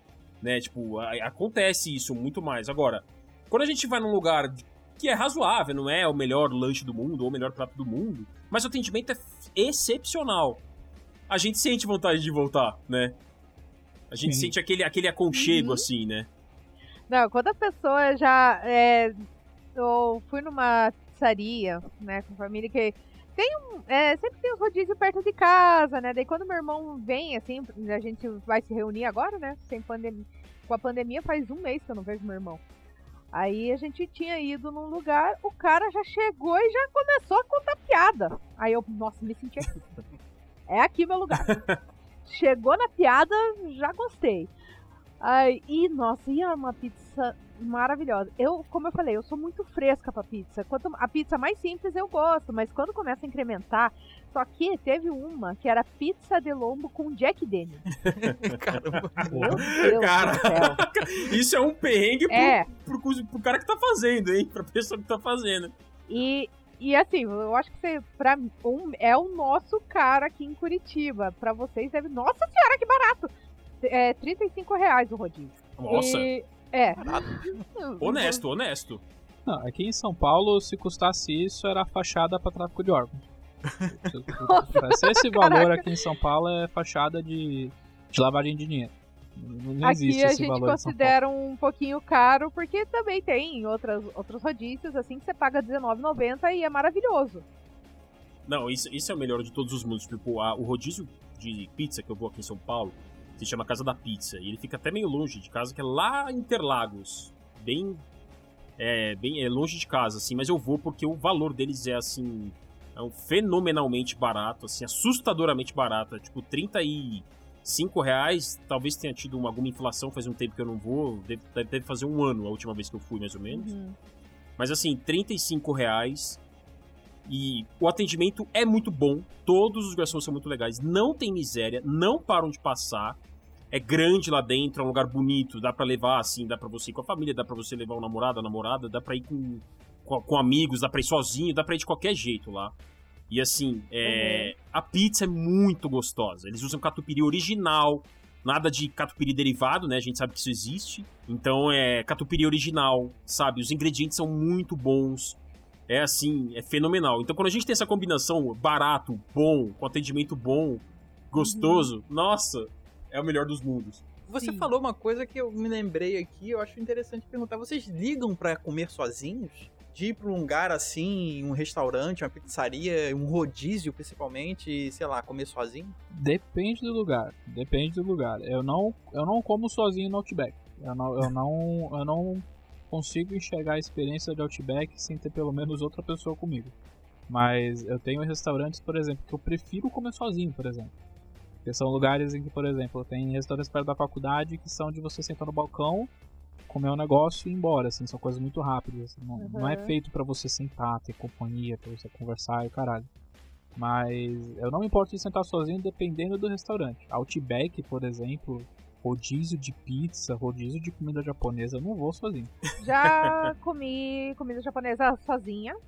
É, mas assim, eu já fui. E foi o tempo, assim, é, antes eu ficava, nossa, que foda, né? Que bad, né? Comer sozinha. Hoje, ah, tô com vontade. Foda-se, vou lá. Eu já fui pra cinema sozinha. Depois que eu fui pro cinema sozinha, nada mais me segura. Eu acho cinema sozinho, cara, é uma coisa que pra mim nunca foi um empecilho. Pra mim sempre foi padrão. Sempre nunca liguei pra ir pro cinema sozinho. Mas pra comer eu sempre tive uma uma resistência, sabe? Eu ficava meio sem graça de Uhum. chegar, sentar, comer e, sei lá, ficar porque a gente senta pra comer direito, né? A gente não senta pra comer rapidinho e embora. Então, assim, eu sempre tive uma resistência. E depois que eu fui pela primeira vez num rodízio de pizza, esse mesmo que tem aqui perto de casa e comi sozinho, cara, foi uma libertação, sabe? Foi assim. Agora eu posso ir lá, sentar, comer sozinho e ficar feliz com isso, sabe? E, De boas, é. E, e tranquilão, sabe? Então, assim, rodízio de carne e tal, eu nunca fui sozinho. Mas eu acho que eu não teria problema agora ir lá sozinho, sabe? É um prazer, cara. Você não tem que ficar se limitando por causa de companhia. Você quer, vai lá e mata a sua vontade. E eu acho que depois que eu fiz isso, eu, eu passei a ver de outra forma, assim, rodízios e tal, e companhia. Você adquirir um outro prisma de como Sim. viver, assim. Sim. Não que É. ele não seja, né? Companhia é sempre ótimo, né? Mas não é um empecilho de você não ir. Você impedir de ir por causa que você não tem quem vem. Você quer vir? Vem comigo. Porque se você não vier, eu vou sozinho. É, Então, é. Total, total. Tipo, tô com vocês, totalmente, absolutamente, assim. Como o Caião citou, assim, uma outra, sei lá, um Outback. Eu nunca experimentei, assim, nunca tive, sei lá, um momento em que eu, ah, quero ir no Outback e não tem ninguém pra ir, eu vou. Acho que nunca calhou de ter essa oportunidade, porque, sei lá, o Outback tem muito essa coisa do coletivo, né? De estar numa mesona e vem refrigerante, bota batata com queijo bacon lá na mesa, costela, enfim. Então, acho que nunca calhou. Mas se calhasse de eu, sei lá, nossa, eu tô louco pra comer Outback, só quero comer Outback hoje e não tem ninguém pra ir, eu vou. Eu vou na boa, assim. Sento no balcão. Uhum. Aí que eu faço uma coisa que eu gosto de fazer. Eu, eu sento no balcão, né? Isso eu já fiz inúmeras vezes, já saí pra comer sozinho várias, várias, várias vezes. Lanchonetes aqui perto de casa, assim, daquelas mais é, refinadinhas, assim, que você entra, tem mesinha. Aí eu entro e sento no balcãozão. Às vezes eu bato papo com um garçom, assim, sabe? Com a pessoa que tá servindo. É, não tenho, sento no balcão, eu gosto de ser meio roots, assim, com algumas coisas. Sentar no balcão, fico olhando às vezes as fotos do restaurante, sabe? É, também ir ao cinema sozinho, nossa, zero problema com isso, zero, já fui várias vezes. E teve uma vez também que eu fui num rodízio de japonês, sozinho. Porque, É. porque eu tava com, uma, com um desejo, assim. Eu tava, eu tava grávido pra ir num rodízio de comida japonesa, assim. Eu tava com um desejo mortal, assim. Eu queria ir comer japonês à vontade, sushi, sashimi. E não tinha ninguém pra ir, porque era num dia aleatório, assim, era numa quarta, Aham. sabe? É, quarta, quinta, sei lá, um dia da semana. Aí eu peguei e fui. Sentei numa mesa, não tinha balcão nesse restaurante, foi o Aoyama. Uhum. Sentei, comi, mandei ver lá. Fiquei uma hora lá comendo. Fiz praticamente a mesma coisa. Teve uma. Ah, um pouco vontade de comer comida japonesa. Quer saber? Vou lá onde eu. Né, tem um lugarzinho né, que é bom lá. Sei que dá pra comer bem. Não vai pagar muito caro. Ah, peguei meu celular, peguei meu livro. Fui. Comi de boa. Vocês lembram a primeira experiência num rodízio ou numa comida japonesa? Porque normalmente é uma, uma espécie de transição, né? Ou você gosta daquilo, ou você, sei lá, você não, não, não curte. É, vocês lembram da primeira vez que você provou e falou assim: Eu provei e vi que era bom? Eu, eu tinha muito preconceito com comida japonesa. E eu comecei a gostar quando eu comecei a sair com a, com a Jéssica, que é o cara aqui do NGP. E, e também minha primeira experiência de rodízio de comida japonesa foi com ela, que a gente foi no Matsuya. E pra mim, assim, em relação ao custo-benefício, já faz alguns anos que eu não vou, mas eu acho que é o melhor que tem, assim, aqui na, em São Paulo, pelo menos aqui na Zona Norte, que tem um em Santana. Uhum. Eu fui no da Vila Mariana com ela. Eu achei muito gostoso, porque porque você podia escolher o que vinha, né? Porque o problema de, comida- de rodízio japonês é que às vezes eles te servem uma. Eles vão servindo barcas pra você, mas metade das coisas você não come. E, e daí no Matsuya você pode customizar o seu pedido e eles só trazem o que você come. Daí shimeji, salmão grelhado, o sushi, sashimi, o temaki e tudo mais, yakisoba, essas Uhum. coisas tudo eu comia. E, e, tipo assim, foi, foi realmente. Quando eu perdi o preconceito, eu comia em todo lugar, assim, shopping, aqueles eh, restaurante Uhum. japonês com quilo, assim, eu comia direto. Tem um restaurante em shopping, né, que é aqui em Curitiba, que é maravilhoso. Não só a comida japonesa lá, que é, os caras fazem tudo na hora, fresquinho, delicioso, mas também um camarão empanado, que, meu Deus do céu. Eu fico louca. Eu falei assim, é, o shopping tá aberto, tá? É, dá pra ir lá pegar? Tá. Só que eu não vou sair da minha casa numa pandemia pra ir lá comer comida japonesa. Eu tô morrendo de vontade, tô, mas não vou. e foi lá que eu experimentei. Que a minha amiga. A minha amiga fomos, daí eu falei assim: ah, não vou comer comida japonesa, não gosto muito. Dela, ah, experimenta esse aqui, você vai gostar. Aí foi o nigiri de salmão. Ah, aí que clicou, né? Nossa senhora, que delícia! Deu puta merda, mano, que. Daí foi explosão na mente. é, é um caminho sem volta, né? Tipo, É, é um caminho sem é volta. um caminho sem volta. E, e comida japonesa é curioso especificamente perguntar da culinária japonesa, porque, é, pelo menos na minha visão, comigo foi assim também. É de primeira, eu não gostei. Né, eu não gostei de primeira. O sashimi eu achei estranho, né? Que são aquelas sashimi, as fatias de salmão, aquela coisa bem crua, uma comida muito crua, né? Muito peixe. Eu não, eu não gostei de primeira, mas a minha irmã foi a pessoa responsável uh, a, me, a me ensinar a gostar. Foi a pessoa responsável pra eu, Uhum. pra eu gostar, porque foi a mesma coisa que você. Ela começou a me introduzir para os pratos quentes primeiro. Na, olha, come, come o salmão. E aí vem o salmão grelhadinho, pô, delícia. E aí depois é come o maçaricado, né? Come sashimi, só que maçaricado, que ele vem mais torradinho. Aí como, coloca bastante show e tal, pô, tá gostoso. E co- come o capamaki simples, que é o um enrolado com pepino, né, no meio. Uhum. Aí é, um, é arroz com pepino, arroz, é alga preta, arroz e pepino. Opa, legal. E aí, com isso, eu fui sendo introduzido, digamos assim, né? Uhum. Nossa, quando eu vi, já tava comendo peixe branco, atum, já tava comendo. Aí, Ai, aí já era. Aí delícia. deu clique e já era. Ai, nossa, agora, agora deu vontade. Agora bateu até uma tristeza. Dá, né? Da- Tipo, nossa, caramba. agora até deu tristeza. Por favor, volte, né? Assim, eu digo Nossa, que a situação se melhore logo.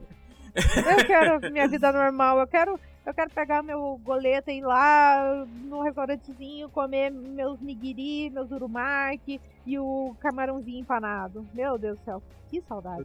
Eu lembro, lembro de um rodízio de japonês que eles te, te dão uma espécie de um talão, assim, sabe? Pra você ir marcando a quantidade e o que você quer especificamente. Tipo um daqueles talões que lembra do jogo detetive, manja? Então você vai marcando ali Assim, o que você quer e a quantidade, você entrega pro garçom, ele te traz aquela quantidade certinha, você vai experimentando o que você não conhece, vai provando e tal. E Uhum. cara, que saudade, cara. Muito tempo que eu não como. Hum, E dá uma, bate uma saudade forte mesmo. Ainda mais que não é uma culinária assim que a gente tem. Não é um fast food, assim, que tem a vontade. Apesar de ter, né? A gente tem ali um, um outro, mas é aquele rodízio bonitão lá que você senta, come e, e se farta, não é tão, né? Não é tão rotineiro assim. Né? E agora, lembrando aqui da, da primeira vez que também eu tive a mesma experiência do Micali, eu não curti tanto, mas eu passei, passei a gostar justamente por causa de, assim, fritura é uma delícia, cara. É assim, eu como papel frito, sabe? Me dá um papelão frito que eu vou comer e vou gostar. E, é, fritura é, é bate no fígado, né? É, não adianta. vai, vai pro, vai pro sistema nervoso na hora, sabe? É Alegria. na hora, é prazer imediato. Aí comecei a comer ali aquele temaki, é, uns rolzinhos ali e tal, fritinho. Falei, cara, gostei, é bom e tal. E provei, fui provando os que eu não conhecia e passei a gostar. E agora bate a saudade aí do, do, do sagrado rodízio.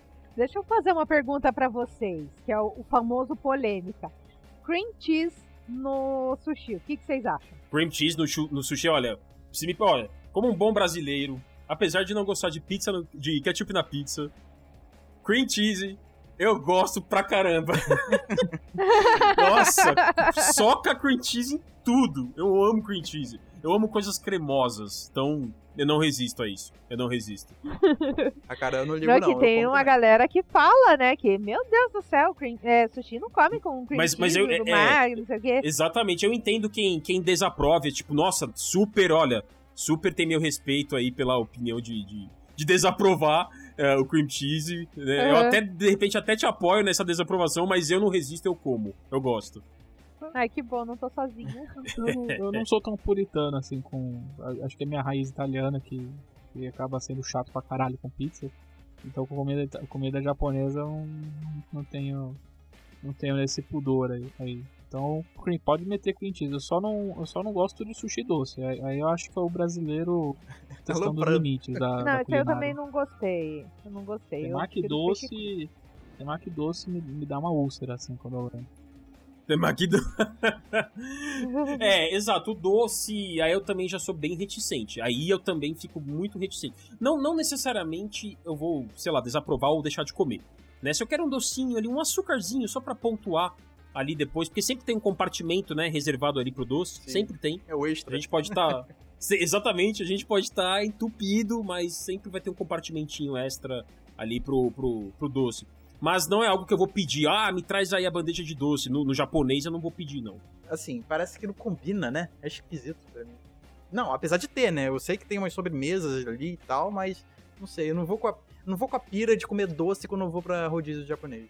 Sim, exato. Eu vou, com- a gente vai com outra pira, né? É, a gente vai, eu não sei vocês, né? Mas normalmente é assim: vai lá, come comida japonesa, daí passa no Mac e pega um sorvete. É. O Mac é sempre aquela, aquela saída assim, ah, você vai numa festa, não comeu muito, ah, deixa eu passar no Mac ele depois da festa. Não, mas um dos melhores rolês, os melhores rolês são aqueles que você come, sai e faz a saideira de sobremesa em outro lugar. Esse ano eu, eu fiz isso, eu, fui, eu, fiz isso até com o pessoal do NGP, fui eu, De Martini, a Cecília, a Jéssica, toda a galera lá do, do, do, NGP, a gente comeu, a gente comeu comida mexicana no La Buena Onda, você conhece o, o mercado? Eu já ouvi falar, sim, mas eu, eu nunca fui. É maravilhoso porque você monta o seu burrito e você consegue fazer um burrito que pesa meio quilo. Nossa. Cara, é maravilhoso. E daí você complementa com. Você, você dá uma rebatida com aquele chile, com nachos. E daí a gente acabou, a gente viu o, o boteco lá do, do, que faz o Colorado, cerveja Colorado. Ah, vamos, vamos dar uma passada lá, a gente bebeu uma cerveja.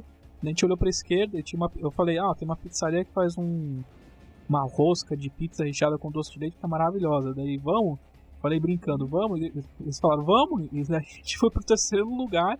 Já era tipo uma meia-noite e a gente tava comendo sobremesa ainda.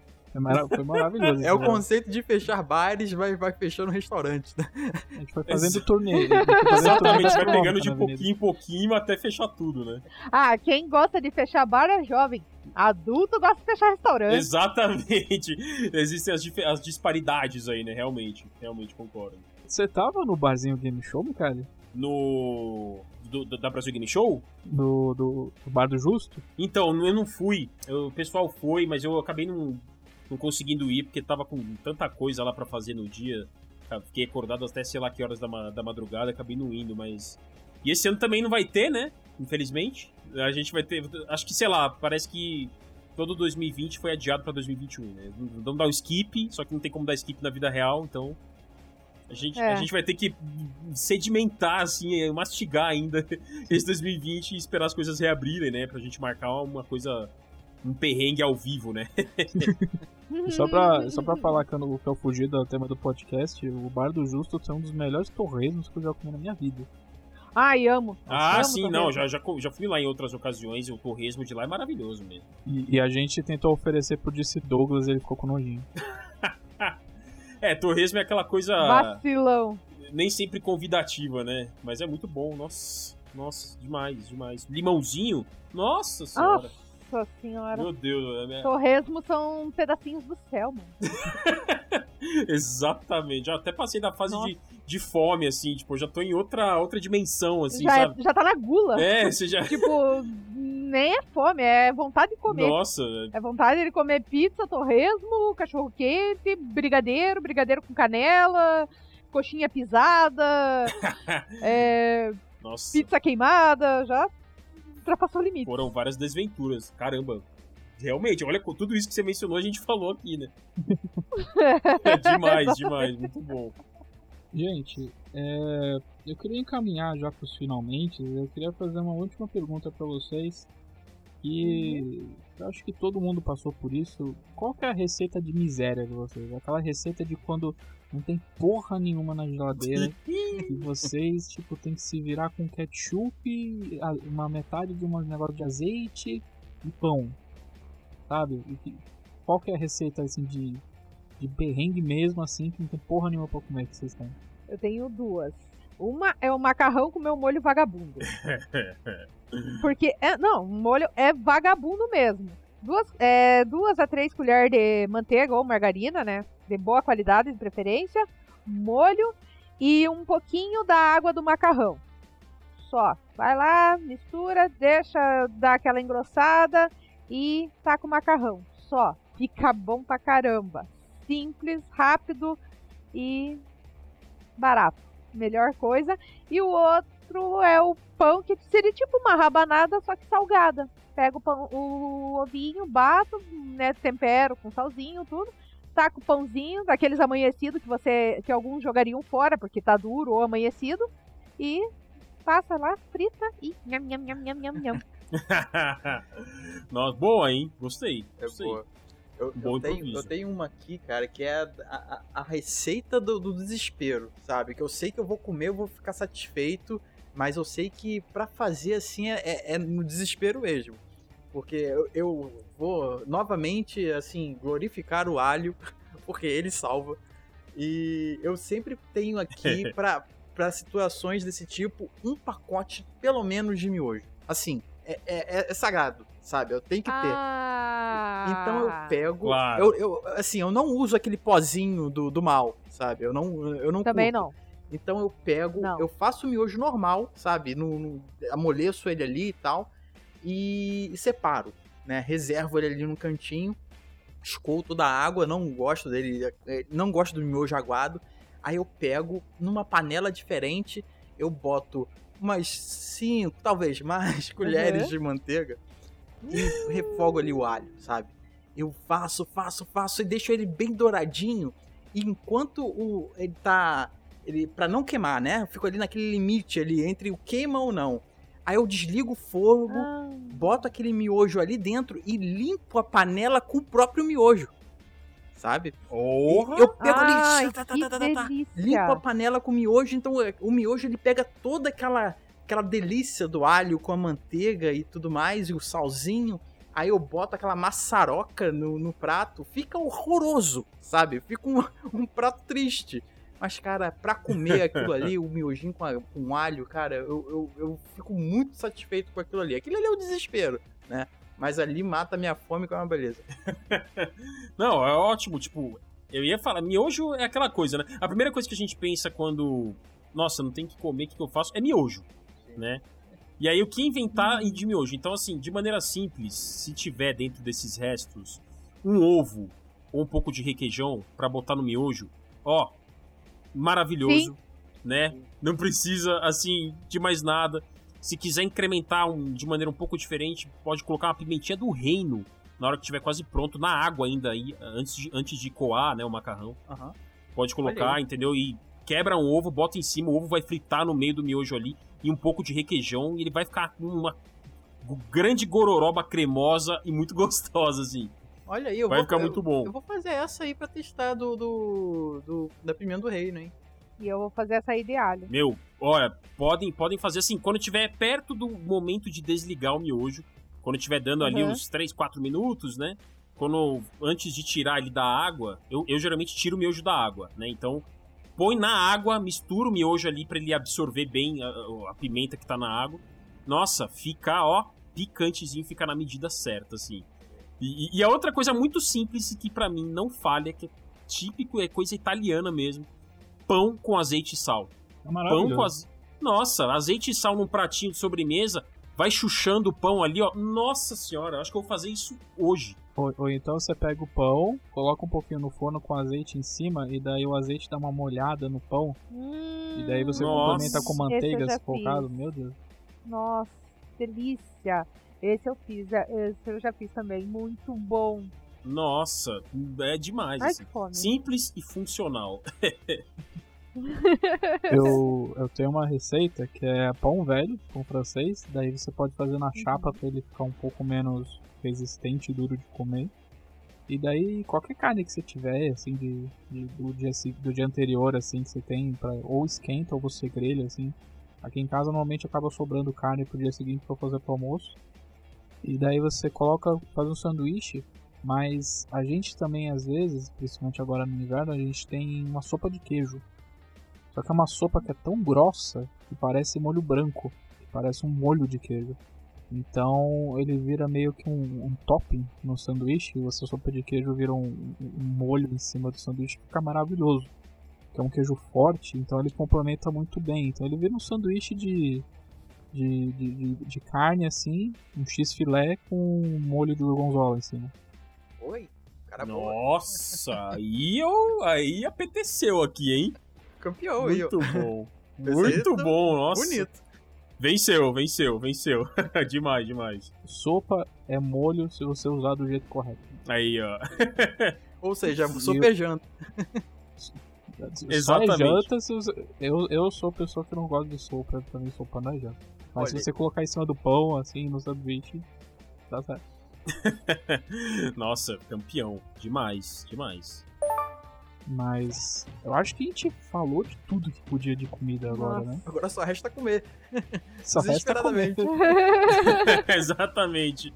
A melhor Nossa. coisa, que, a melhor coisa que esse podcast sai na hora do almoço, né? Então, Nossa, pessoa Aí, não... nossa senhora. Olha, Muito bom. Horário, horário estratégico. Desculpa ou de nada pra quem estiver ouvindo, dependendo do horário. é verdade. Não, muito bom. Foi muito legal. A gente fez uma jornada muito legal aí mesmo. Foi muito massa. Sério, mu- muito obrigado pela sua presença, Ricardo. Eu sei que eu sabia que ia render esse assunto e foi muito legal a gente compartilhar esses perrengues na, na cozinha aí com você. Imagina, pô, o prazer foi todo meu estar com vocês. Foi diferente, né? A gente sempre tá falando é, sobre videogames, claro, a gente ama, mas cozinha, comida são. são é, um- é um assunto que está entre meus favoritos, definitivamente. De todos nós que estamos aqui. Então, foi muito massa mesmo, de verdade. Obrigado mesmo pelo convite. É, por favor, fique à vontade para divulgar o, o seu trampo ou qualquer coisa que você gostaria que o pessoal da NGP conhecesse. Ah, lógico, quem quiser. Bom, lá no Twitter, quem quiser me seguir lá, que eu tô falando e postando muita foto de comida ah, com uma boa frequência. Tudo que eu como geralmente é bem vistoso assim. Ou até quando não é tão vistoso eu posto. Mas lá no Twitter e no Instagram é o arroba MicaliBruno, né? Meu sobrenome e meu nome, Micali Bruno. E no, no YouTube, que eu tenho um canal de games lá também recente, é o Fala Mica. Quem quiser também ir lá, sinta-se bem-vindo. De vez em quando tem comida lá também, já teve vídeo de comida mas é mais focado em games mesmo, análise, etc. Então sintam-se bem-vindos a conferir lá. Valeu mesmo. Obrigado, Jaime. Valeu, valeu por ter vindo. A gente que agradece a sua presença aqui. Imagina, pô. O prazer é meu. Mas, Diogo, Diga. onde o pessoal pode encontrar o NGP nas redes sociais? Então, pessoal, vocês que sobreviveram e não estão com fome depois desse cast, caso vocês queiram nos encontrar, a gente está lá nas redes sociais, a gente está lá no Facebook. É facebook.com barra ngameplus. Ou então, se você quiser dar um pulinho lá no Twitter, a gente está lá no twitter.com barra ngameplus. Ou então você vai lá né, na barra de busca, bota um arroba ngameplus e a gente está lá também. E principalmente, a gente está lá no YouTube, é, youtube.com barra ngameplus. Lá a gente tem live quase todo dia, o Dema tá lá sempre fazendo vídeos especiais. É, o New Game Pocket está lá também, tá hospedado. É, Torne-se um inscrito, né? Torne-se um patrocinador se você curtiu o conteúdo. O programa tá lá. Se você curtiu, é, dá um like. Se você come. Se você, se você come, claro que come. Se você tem uma receita bacana pra mostrar pra gente, comenta ali, bota a receita pra gente, pra gente poder fazer mais tarde. E é isso. Acompanha a gente. É isso aí, gente. Sendo patrocinador, por apenas R$ 7,99, vocês têm acesso a um grupo exclusivo do Telegram. Vocês conhecem comigo, com o Dematini, mais uma galera super legal. É, lá mesmo no grupo do Telegram tem sorteios exclusivos de 15 jogos, Game Pass e tudo mais. É, sorteios gerais que todo mundo pode participar. Quem é patrocinador tem mais chance de ganhar. E é claro também eu já conheci do sorteio dos patrocinadores para escolher o que, que o Demartini vai jogar no mês. Então, se você gosta do nosso conteúdo, seja um patrocinador. E a gente vai ficando por aqui. Esse foi mais um New Game Pocket. Bom apetite e até a próxima. Tchau, tchau. Tchau, pessoal. Valeu, pessoal. Obrigado. Até mais. Tchau.